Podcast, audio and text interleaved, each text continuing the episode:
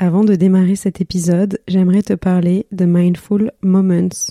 Mindful Moments, ce sont des retraites bien-être créées par Laetitia Dallègre, créative et marseillaise d'adoption. Laetitia crée des expériences qui mêlent bien-être, yoga, méditation, le trait d'union entre toutes ces retraites, se déconnecter de la vie de tous les jours pour mieux se reconnecter à soi. Les prochaines retraites auront lieu en France, dans le Luberon, à Chamonix, dans les Alpes et en Grèce.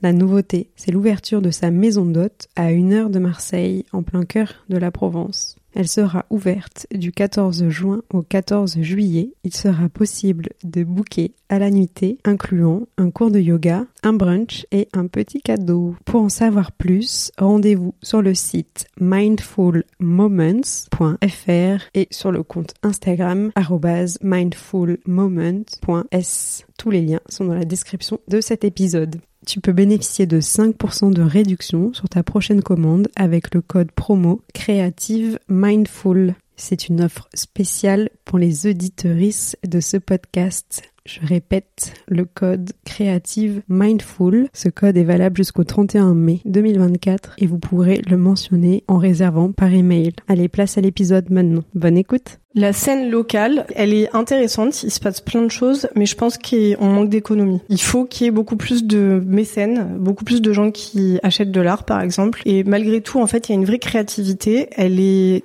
sauvage, comme toujours, parce que dans notre ville, on a eu moins d'institutions, mais c'est dû à son histoire et c'est pas un problème. En fait, c'est finalement un contexte euh, comme un autre. En revanche, je pense que là, aujourd'hui, ça manque d'ateliers et de zones de production et surtout de soutien économique.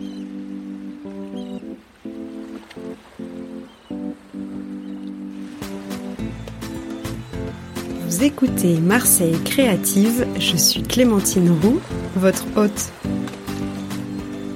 Dans ce podcast, découvrez les histoires d'artistes, d'artisans, de chefs, de designers, mais pas que. Vous entendrez des personnes engagées, marseillaises d'origine ou d'adoption, connues ou moins connues, qui font bouger Marseille grâce à leurs mains, leurs yeux et leur cœur. Bienvenue dans Marseille Créative, le podcast qui met en lumière les créatives et les créatifs marseillais.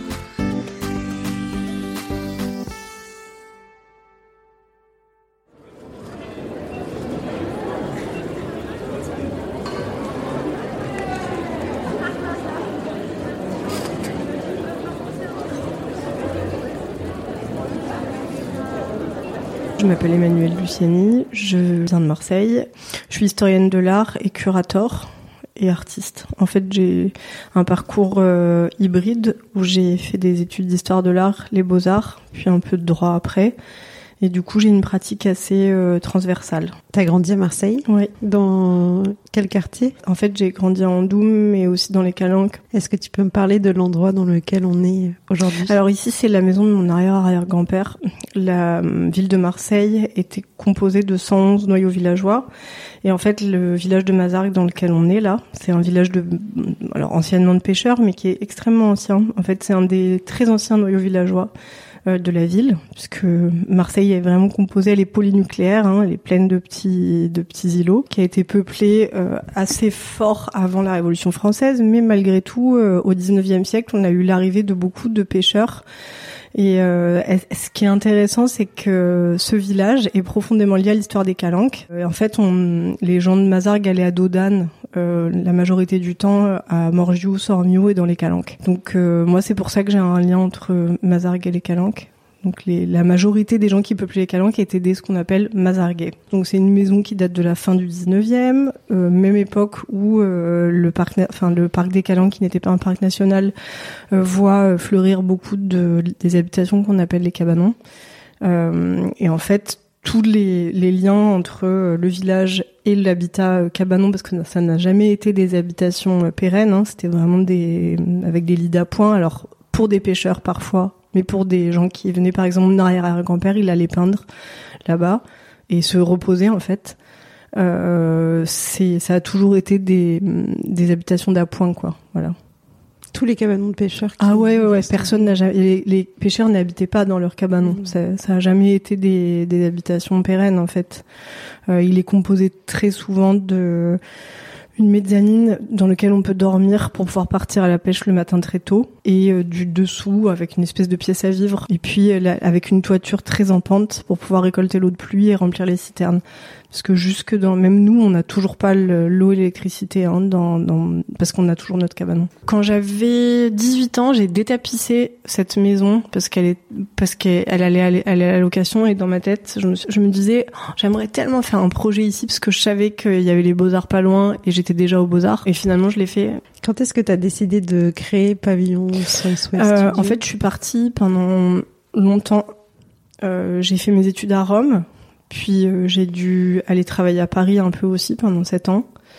Euh, J'avais toujours en tête de produire euh, un écosystème ou une structure pour ma ville. Donc euh, il fallait structurer quelque chose d'assez intelligent, c'est-à-dire apprendre de l'extérieur pour pouvoir fonder quelque chose de pérenne ici. Donc quand je j'ai pu, en fait, cette maison était louée donc euh, j'ai proposé, bon, ça c'est du détail, hein, à ma famille de pouvoir euh, utiliser euh, ce lieu. Mais ce que je trouvais intéressant en fait, c'est de pouvoir me projeter sur le long terme. C'est pour ça hein, que je suis venue ici, c'est parce que c'était plus facile que de louer un lieu aux gens que je connaissais pas. Là, je sais que j'avais un bail qui, qui allait durer longtemps. Donc je suis revenue il y a dix ans à Marseille avec une expérience et la construction d'expositions assez solides. Donc mon but était, parce que ça a toujours été comme ça dans l'histoire et dans l'histoire de l'art, c'est que nul n'est prophète en son pays. Donc ce qui fonctionne, c'est de faire venir aussi beaucoup de gens de l'étranger. Pendant des années, j'ai fait venir, euh, mais vraiment c'était à l'arrache parce que les gens y dormaient euh, chez des potes à moi. Enfin, je faisais des résidences, mais sans avoir les moyens de le faire. Euh, j'ai construit des grosses expositions au Mamo et ailleurs, mais en faisant venir beaucoup d'artistes, particulièrement des artistes américains, parce que j'ai passé beaucoup de temps à Los Angeles. Et j'ai créé vraiment des ponts entre ces deux villes. Je me suis rendu compte que les Américains adoraient notre ville, alors que bon, c'était il y a quelques il y a quelques années, puis même quand on était plus petit, euh, la ville de Marseille, on a quand même grandi dans une ville qui n'était pas super appréciée. Donc c'était c'était, moi je me suis toujours dit que l'étranger serait beaucoup plus porteur que euh, le rapport direct euh, à la capitale.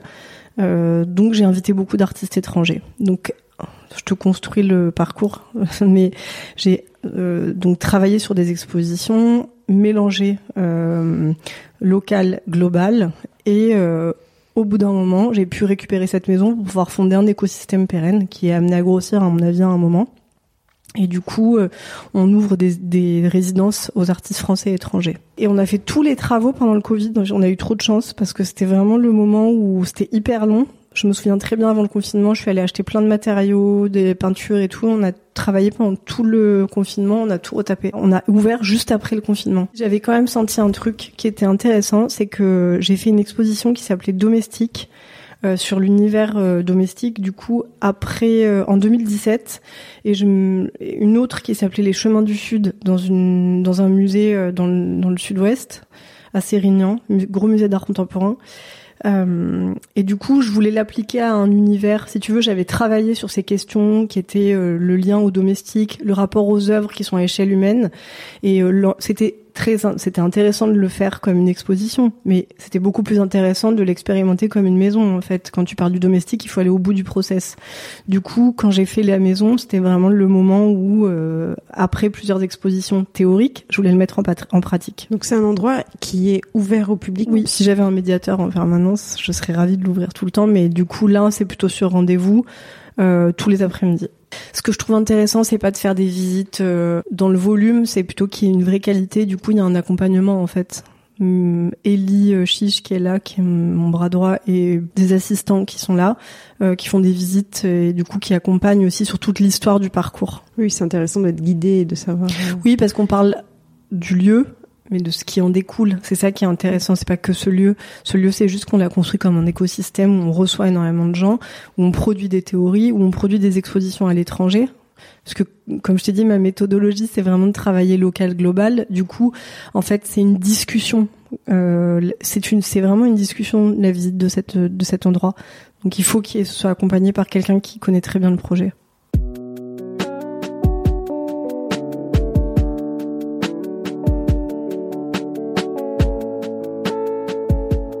Justement ce projet Southway Studio, c'est ça Ouais. Comment tu le présentes Pour moi, c'est un organe vivant qui euh, s'est adapté au fil de des envies et des différentes directions que j'ai prises. Alors au départ, euh, quand j'ai donné ce nom, c'était hyper rapide. C'est que je produisais beaucoup d'expositions et en fait mes scénographies, si tu veux, les, la manière que j'ai travaillé, c'est vraiment, un- c'est pas des expositions de curator, c'est un peu, c'est vraiment des expositions artist curator. Elles sont très scénographiées, il y a une empreinte assez forte.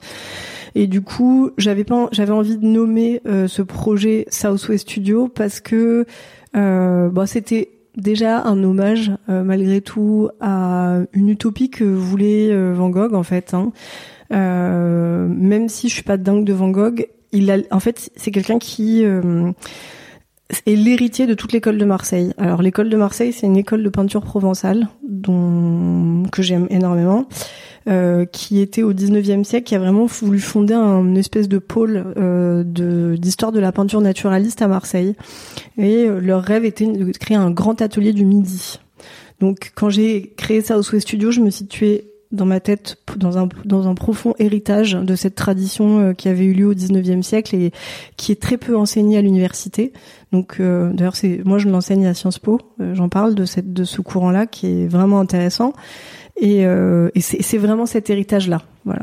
Et je l'ai dit en anglais parce que ben je suis au 21e siècle et qu'en fait euh, je parle la moitié du temps anglais avec des gens qui sont pas français. J'allais te poser la question, quel est ton métier Mais en fait, tu as plein de métiers Ouais. différents que tu réunis euh, sous ce fameux Exactement. euh, Southway Studio.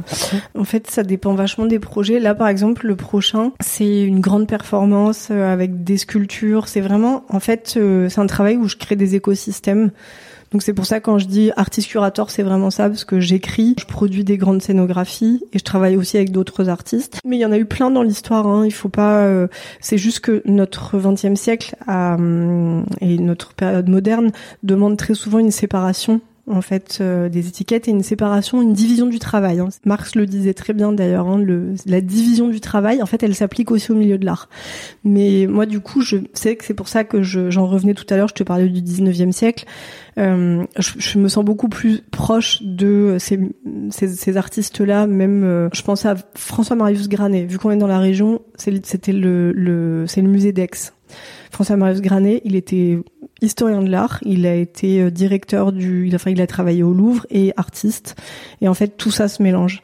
C'est beaucoup plus fluide. Donc, euh, je pense que c'est aussi une manière de se reconnecter à, à un autre moment de l'histoire, tout simplement. Et alors, qu'est-ce que tu produis Toi, tu disais, tu Euh, écris Beaucoup de choses. Ah oui, euh, production de textes, euh, des scénographies, du design aussi, parce que finalement on produit aussi du mobilier. Je l'ai fait pour quelques maisons là. J'aime, je trouve que c'est hyper intéressant de faire du conseil en collection. Je fais, euh, voilà, je construis aussi ce genre d'environnement. Ça peut aller aller jusqu'à hum, travailler pour euh, un club de sport quoi. C'est tout. En fait, tout projet hum, pour moi est, est extrêmement intéressant parce que c'est un nouvel euh, euh, une nouvelle lecture, une nouvelle manière d'implanter une forme d'art hors de du musée. Ce qui m'intéresse, moi, c'est vraiment les liens entre l'art et la société. D'ailleurs, c'est ce que j'enseigne à Sciences Po, his- histoire sociale de l'art. Tout contexte est propice, tu vois. C'est toujours une porte ouverte en fait.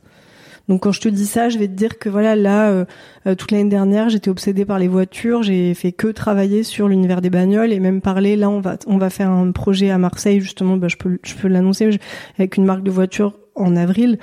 Et c'est un festival de musique et d'art contemporain en lien avec une marque de voiture. Mais tout simplement parce que c'était un sujet qui nous intéressait. Euh, le sport est un sujet qui m'intéresse. Euh, ça a été le domestique pendant super longtemps. Je suis médiéviste aussi de formation, donc j'ai fait de l'art médiéval. Euh, pour Manifesta, j'avais fait l'exposition dans la- l'abbaye de Saint-Victor, euh, sur lequel j'avais travaillé déjà à l'université. Voilà, c'est, ça part vraiment dans tous les sens. Voilà. C'est toi le cœur qui réunit avec euh, Voilà, tes ça. centres d'intérêt ou tes. Ouais, mais je trouve que c'est ça. En fait, l'art euh, n'est pas une bulle. Pendant très longtemps, là, on a, on a souhaité, euh, enfin, on a souhaité absolument pas. Le processus artistique est, est devenu une espèce de bulle euh, hors de, de l'histoire sociale. Mais moi, ce qui m'intéresse, c'est d'inverser le truc. Tu vois, c'est toujours d'aller le proposer dans des contextes ou de créer des ponts. Pour moi, l'art doit créer des ponts. Donc, euh, n'importe où, où, tu vois, si tu me demandes de faire une expo dans une piscine municipale, Je suis ravie. Je trouve ça hyper intéressant. Et on va forcément trouver des liens. L'art des ronds-points, par exemple, c'est un truc. Je rêve de faire un rond-point. C'est hyper compliqué. J'essaie de trouver le moyen. Mais pour moi, l'art du rond-point, c'est le Graal, tu vois. L'art de la station-service. J'aimerais beaucoup. Comment tu sélectionnes les artistes avec lesquels euh, tu collabores? J'ai aucune, euh, aucun principe. Le principe, c'est qu'il y a jamais aucun principe et il y a jamais aucune limite. Donc euh, tu vois là en ce moment c'est le son et je travaille beaucoup sur la musique. On a fait une, on commence à faire une résidence de musiciens ici et une résidence d'écriture avec euh, Lisa Vignoli qui est écrivain et qui est marseillaise aussi. Donc il n'y a pas de limite en fait à euh, comment je les sélectionne. ça c'est vraiment c'est quand ça m'intéresse. Tu vois, pendant longtemps, par exemple, je m'intéressais pas trop à la photographie et là, je m'y réintéresse. Je sais pas, c'est je pense que c'est une connexion à l'air du temps. C'est ça qui, qui fait que je vais aller vers une pratique et du coup je vais proposer une collaboration. Mais de toute façon c'est toujours une collaboration. Je pense que c'est vraiment le truc euh, euh, qu'il faut comprendre de cette je pense qu'on n'est pas seul. Hein. Il y a plein de gens qui font une, qui ont cette nouvelle manière de. C'est beaucoup moins des solo shows, c'est beaucoup plus des façons de rentrer en connexion en fait. Il n'y a pas un médium artistique plus qu'un autre et il y a un univers particulier. Non, ça change tout le temps. Parce que là, je vais te dire que ce qui m'intéresse, c'est euh, tout l'aspect euh, technologique et du coup, je regarde beaucoup. Euh, quand je te disais les pièces de, de voiture et tout ça, mais dans six mois, ce sera autre chose. Du coup, c'est difficile de le définir parce que je sais que par essence, ça s'est amené à changer. Tu m'as parlé déjà de quelques projets sur lesquels tu travailles en ce moment. Est-ce que tu peux me parler d'un autre projet? Euh, Là, je suis curateur pendant deux ans pour la Fondation Hermès, pour toutes les résidences de la Fondation Hermès. Par exemple, euh, avec eux, c'est encore une autre manière de travailler puisque je vais travailler avec des artistes pour leur faire des propositions. En fait, on fait des collaborations entre artistes et artisans. Une création et euh, une œuvre d'art n'est jamais euh, un produit individuel.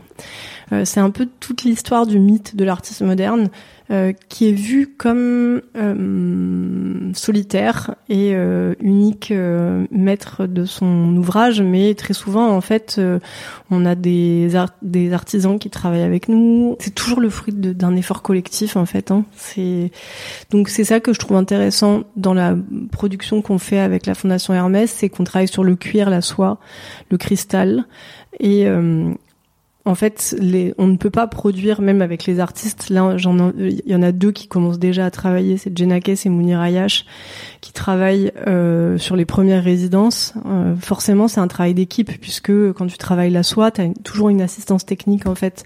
Mais ça a toujours été le cas.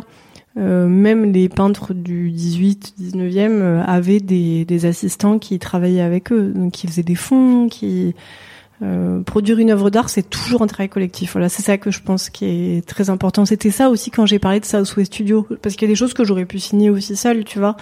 Mais euh, je trouvais que le parler de studio, c'était une manière de définir le mot atelier, qui revient aussi à la manière de, de définir l'art du 18e, euh, où on avait des corporations, des guildes, ce qu'on appelle.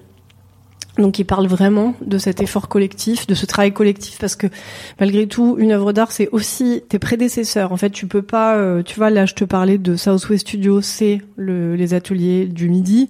Ben, en fait, je m'en réfère à Émile Loubon, par exemple, qui est un peintre provençal de 1850.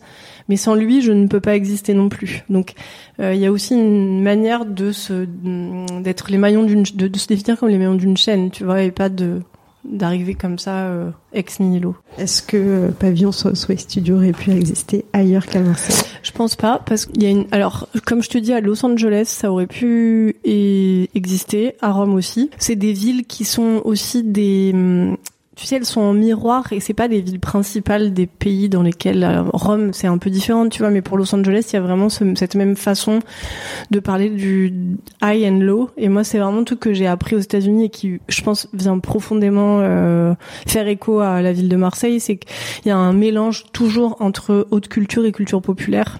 Je pense que ça n'aurait pas pu vraiment exister, euh, par exemple à Paris, parce que c'est absolument pas la même histoire et ça n'aurait pas de pertinence, tu vois. On est dans une dans une manière ici de, de mélanger euh, haute culture, culture populaire, mais qui vient de l'histoire de la ville de Marseille en fait.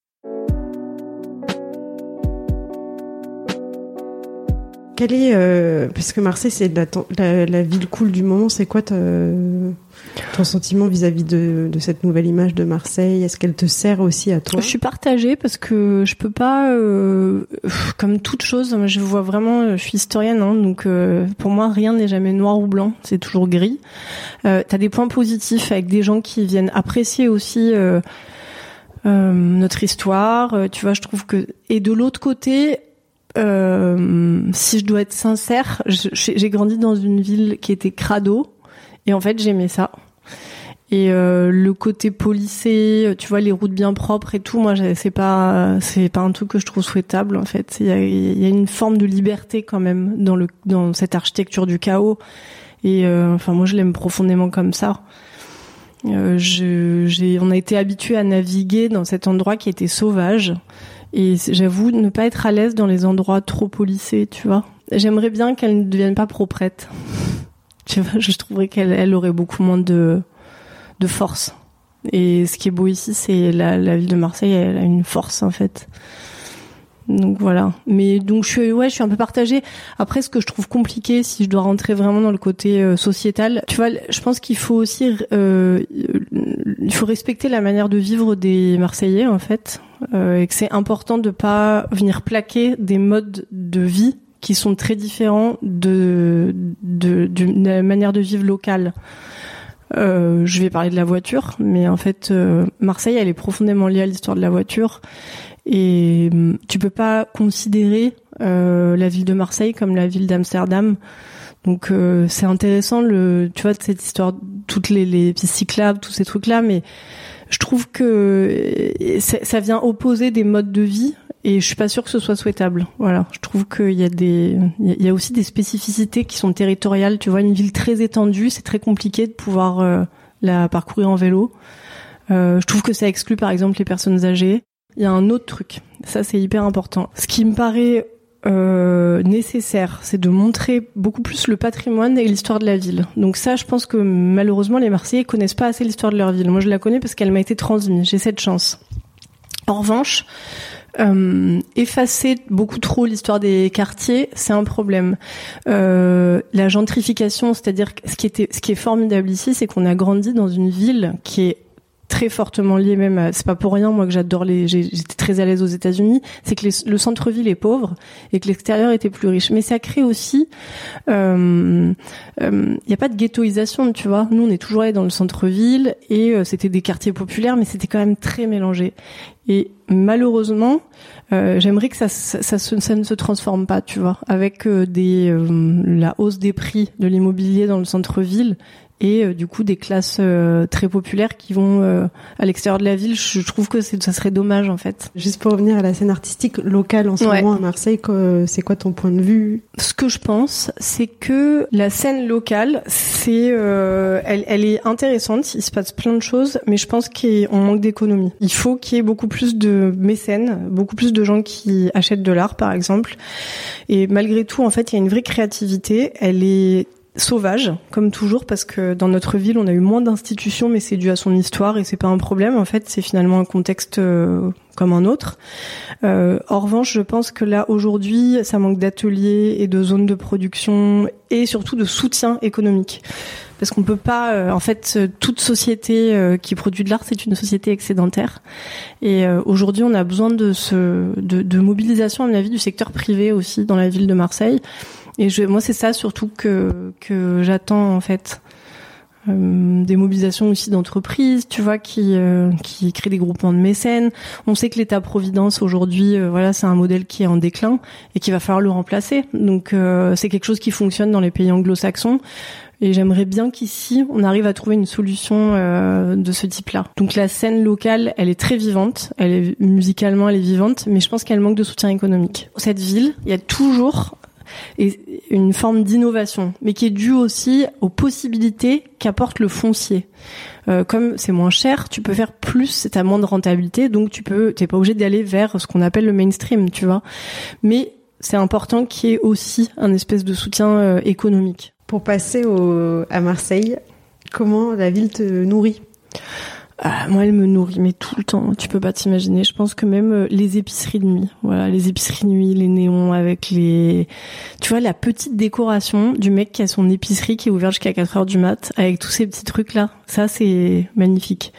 Euh, qu'est-ce que je sais pas, elle me nourrit tout le temps. En fait, je pense que c'est l'interaction avec les gens. Ce qui m'a le plus manqué quand j'étais pas ici, c'est euh, de ce qu'on appelle blaguer, tu vois. C'est-à-dire cette espèce de, on pourrait dire small talk hein, pour, aux États-Unis, mais ce contact en fait. C'est, je trouve que culturellement il y a un truc ici de l'ordre du contact direct, parfois violent, parfois pas violent, mais moi qui me donne de l'énergie en fait. J'ai besoin de ce truc, de ce, ce contact avec les autres et finalement ça redescend assez vite. C'est vrai que il y a cette culture de, de l'échange permanent, qu'il soit bon ou mauvais, mais ça, ça, crée de la vie en fait. Je pense qu'elle est profondément vivante cette ville, donc euh, elle est pas polissée. Et moi, c'est ça qui me nourrit tout le temps, parce que c'est finalement, moi, c'est à travers les êtres humains que je j'ai des idées. Tu vois, c'est regarder des comportements, c'est euh, regarder des décorations de voitures, par exemple, décorations de magasins un restaurant, ça peut être une œuvre d'art, euh, rien que par euh, l'énergie que la personne y met. Est-ce qu'il y a des lieux qui t'inspirent? Le stade, ça m'inspire tout le temps. Euh, même le foot amateur, par exemple. le, la salle de sport. Salle de sport, c'est pour moi c'est le truc le plus. Je pense que je passe des heures à la salle de sport, pas pour faire du sport, parce que je regarde les gens et il y a ce truc du mélange en fait. Dès que t'es dans un dans un écosystème qui n'est pas homogène, et je trouve qu'on le trouve beaucoup à Marseille. Là, là, il y a un truc qui se passe. Euh, donc le bar tabac aussi. Euh, tu vois, les vieux bistrots d'ici, je trouve que c'est des endroits qui sont très inspirants. Moi, les zones industrielles, ça m'inspire. Plan de campagne, par exemple, c'est, j'y vais juste pour regarder. En fait, ce qui est intéressant et ce qui, ce que je trouve inspirant ici, c'est cette diversité. Tu vois, c'est qu'il y a rien qui se ressemble jamais. Du coup, ton œil est jamais fatigué, puisqu'il est toujours surpris. Et euh, c'est ça que j'aime pas du tout dans l'architecture haussmannienne, par exemple, c'est que j'ai une forme de lassitude. Ça, ça me donne pas du tout. C'est toujours pareil. Euh, le, contrôle qui a été euh, l'urbanisme haussmannien, c'est vraiment quelque chose qui m'ennuie profondément parce que c'est pas l'expression de l'individualité humaine. Donc moi, ça me procure rien. C'est quoi tes petites habitudes? Où est-ce qu'on peut te croiser à Marseille? À la salle, à l'atelier. Je viens ici J'adore prendre des cafés dans les boulangeries et sur les, sur les rochers pendant les six mois de l'année où on peut, quoi. Et puis dans ma voiture. Parce que j'adore conduire. J'aime conduire dans la ville et j'aime le paysage qui défile et les scènes. Euh, en fait, je pense qu'il j'ai un rapport à la voiture qui est cinématographique, tu vois. C'est ce truc de regarder des choses qui vont vite et euh, des scènes comme ça tout le temps.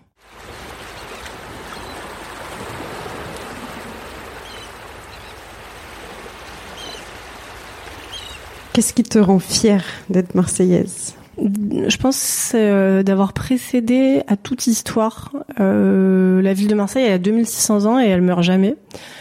Euh, elle, elle c'est que des vagues, des hauts et des bas, mais ça ressemble beaucoup à la vie. C'est pas pour rien. Je pense que je suis allée étudier en Italie. C'est la même histoire hein, antique, tu vois, de qui est faite de secousses, de remous. C'est un port Marseille, mais du coup ça ressemble aussi au reflux des vagues, tu vois. T'as des vagues de réussite et des vagues de catastrophe. Mais euh, je crois que c'est le recul qu'apporte cette vieille histoire. Je crois que c'est ça que je trouve magnifique. Est-ce qu'il y a des choses qui te révoltent? Ce qui me révolte, c'est les destructions. J'ai quand même un truc un peu. Alors, je suis partagée. D'un côté, euh, les destructions patrimoniales, elles font partie des villes sans mémoire. Parce que comme on a une ville d'immigration depuis très longtemps, euh, de fait, une ville avec des nouveaux arrivants, elle détruit forcément une partie de son histoire pour en reconstruire une partie. C'est hum, factuel, c'est normal en fait. C'est l'instabilité des populations qui sont dans cette ville. Euh, donc c'est quelque chose de vivant qui est très intéressant. Mais de l'autre côté, tu as une perte patrimoniale. Donc, euh, pour une ville qui a 2600 ans d'histoire, on a peu de tu vois, de d'archéologie visible. Euh, parfois, des, on a pas mal de sauvagerie qui est liée à, à l'urbanisme. Alors aujourd'hui, il est plutôt immobilier. Euh, tu vois, quand je pense au boulevard de la Corderie euh, et à tout, justement, on avait des carrières qui dataient de l'Antiquité qui ont été euh, masquées. C'est dommage en fait. Voilà, c'est. Je crois que c'est ces trucs-là qui me révoltent un peu. Je crois que c'est difficile de de j'ai pas beaucoup de choses négatives à dire sur la ville. À part que, ouais, j'aimerais bien qu'on ait un peu plus d'économie. Je pense que c'est ça. Tu vois, ce que je trouve dommage, c'est que là, on dit oui, Marseille a le, le vent en poupe, mais moi, ce qui m'intéresse, c'est pas que Marseille soit la mode, ça m'intéresse pas ça. Ce qui m'intéresse, c'est que c'est des, des fondations solides pour construire des projets culturels, euh, voilà. Ça, je trouve que c'est intéressant. Ce que je trouve hyper beau, euh, c'est que par exemple aujourd'hui, t'as des mecs de 15 ans qui adorent aller pêcher, euh, comme faisaient nos arrière-grands-parents. Ça, c'est un truc que je trouve assez magique dans cette ville, tu vois. Cette capacité à, à chaque fois absorber, malgré tout, euh, des cultures vernaculaires, même de gens qui viennent d'arriver. C'est un exemple comme ça, mais c'est quelque chose que j'ai observé l'été dernier. Et je me dis, ah, c'est drôle, ce mec, il a 15 ans, il est en trottinette et il fait de la pêche de papy, quoi. C'est incroyable. Et je trouvais ça très beau, très poétique. Est-ce qu'il y a des figures euh, marseillaises qui t'inspirent? Tu m'as parlé des, des peintres du 19e. Ouais, alors hyper important, Émile Loubon. Lui, je trouve dingue. En fait, il fait de la peinture animalière. Euh, c'est quelqu'un qui a beaucoup montré en fait l'industrialisation de la ville de Marseille, parce qu'il faut imaginer que la ville au 19e siècle, c'est un peu comme la Chine actuellement. C'est une explosion. Si on passe d'un modèle, euh, nous, à partir de 1830, dès qu'il y a la conquête de l'Algérie, le port explose, tu vois, jusqu'à arriver en 1870 où ça devient quand même une ville très importante. Donc, il y a une, enfin, un progrès et euh, une industrialisation qui est très rapide. Donc, euh, ce peintre-là, c'est quelqu'un qui va comprendre, et toute l'école de Marseille, c'est des gens qui vont comprendre cette mutation, et du coup euh, la mettre en image, et aussi parfois de manière nostalgique montrer aussi un monde qui est en train de mourir. Enfin, tu vois, c'est le bon moment pour en parler, puisque finalement on parle d'agriculture. C'est quelque chose qui est pressenti hein, par euh, les peintres de l'école de Marseille, qui vont montrer justement ce qu'a été toutes les sociétés pastorales. Donc ils vont énormément représenter, tu vois, des bergers, euh, par exemple des chèvres du Rove, qui est une espèce caprine euh, maintenant qui est aujourd'hui euh, labellisée et protégée, euh, qui est très ancienne. Il faut savoir qu'au Rove, on a des chèvres qui sont qui datent de l'Antiquité. Hein. On pense que c'est les Phéniciens qui les ont amenés. T'as cette représentation et cette espèce d'hyper conscience chez ces peintres d'un monde en mutation qu'on est en train de connaître aussi aujourd'hui. D'autres choses, alors là je parle du 19e siècle, mais il y a énormément de gens qui m'inspirent moi ici, hein, même, euh, enfin je sais pas, tu vois, ça va jusqu'à, je vais encore te parler du stade, mais tu, quand je regardais des gens comme, tu vois, René Malville quand il parlait, c'était intéressant en fait. Moi, j'ai jamais trouvé que c'était ennuyeux. J'aime bien l'intelligence simple comme ça parfois. Je trouve qu'elle elle déborde de, de poésie, mais pas dans des grands mots, mais plutôt dans des petites choses le côté solidaire aussi. Je trouve qu'il y a une espèce de solidarité quand même dans la blague et dans dans ce qu'on se dit chaque jour que j'ai trouvé en Italie quand j'étais à Rome. Je, blaguais avec des vieux en bas de chez moi, ce que j'ai pas trouvé ailleurs en fait. Comment tu décris la ville à quelqu'un qui n'a jamais mis les pieds ici? Alors, je dirais que c'est l'architecture du chaos. Je me souviens en urbanisme au Beaux-Arts, on, on, nous expliquait que voilà, Marseille était une mauvaise élève d'urbanisme. Bon, en même temps. Euh, je pense que les gens sont pas mal, hein. même si, l'urbanisme est chaotique. Pas l'impression que ça dérange trop euh, les individus qui, qui la peuplent. Euh, donc, euh, je dirais que c'est une architecture très euh, secouée. Euh, ce qui est beau, c'est qu'en fait, il y a une sédimentation historique. Donc, elle vient absorber toutes les couches de l'histoire, et c'est comme ça qu'il faut la regarder. Puis euh, je dirais que le, il faut, il faut l'appréhender vraiment en se promenant euh, de manière gratuite et il faut absolument pas. Voilà, la première chose que je dirais à quelqu'un qui vient visiter la ville, c'est qu'il ne faut pas la regarder avec l'histoire du centre et de la périphérie telles que sont vues les villes modernes françaises, puisque Marseille a précédé à ce modèle d'urbanisme. Et malheureusement, on essaie beaucoup trop souvent de plaquer euh, des modèles d'urbanisme. C'est pour ça que tout à l'heure je parlais du vélo. C'est pas du tout pour euh, faire des polémiques sur l'histoire du vélo. C'est juste que je pense que le vélo, par exemple, fonctionne dans certaines euh, villes qui ont un urbanisme type les villes médiévales, qui sont des villes circulaires, tu vois. Mais en fait, ici, c'est beaucoup, c'est très différent. L'urbanisme est très différent, donc le, le, mode de déplacement est différent. Donc je pense que c'est surtout ça, c'est essayer de la regarder avec des yeux qui sont euh, dénués d'un modèle euh, moderne. C'est l'heure du portrait chinois à la sauce marseillaise. Si tu étais une odeur, Oh, le teint. Si tu étais un son. Le bruit de l'eau sur les, les rochers, parce que du coup, là, je suis dedans, tu vois. Et si tu étais un goût La sauce tomate. C'est doux et un petit peu acide, tu vois. Qu'est-ce que tu aimerais faire passer comme message euh, aux auditeurs euh, et auditrices de ce podcast Alors je je pense que ça serait intéressant essayer de faire des je sais pas euh, des projets pour pour cette ville qui soient euh, solides et pérennes, pas des des petits pas des petits trucs euh, qui viennent consommer la ville. Tu vois, c'est ça c'est ça tout le problème de la gentrification actuelle, c'est que tu viens consommer une ville mais tu ne construis pas quelque chose de pérenne qui va y rester. Euh, et c'est moi, c'est ça que je souhaite en fait. C'est un peu l'inverse du nomadisme contemporain. Si tu devais quitter Marseille, ouf, qu'est-ce que tu regretterais? Tout. C'est très difficile, ça serait très difficile pour moi. J'ai pas l'impression, pour moi, j'ai l'impression que ma ville fait partie de moi, quoi.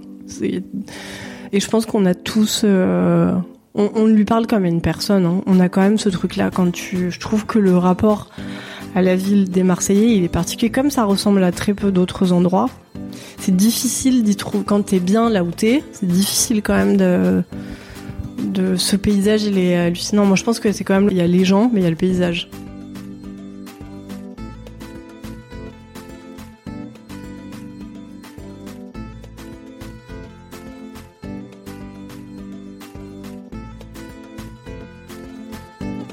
Merci d'avoir écouté cet épisode jusqu'au bout. Comme vous le savez, pour m'aider à le faire connaître, n'hésitez pas à le partager autour de vous et à mettre 5 étoiles sur Spotify et Apple Podcasts. D'avance, un grand merci pour votre soutien et je vous donne rendez-vous dans 15 jours pour un nouveau portrait marseillais. À bientôt!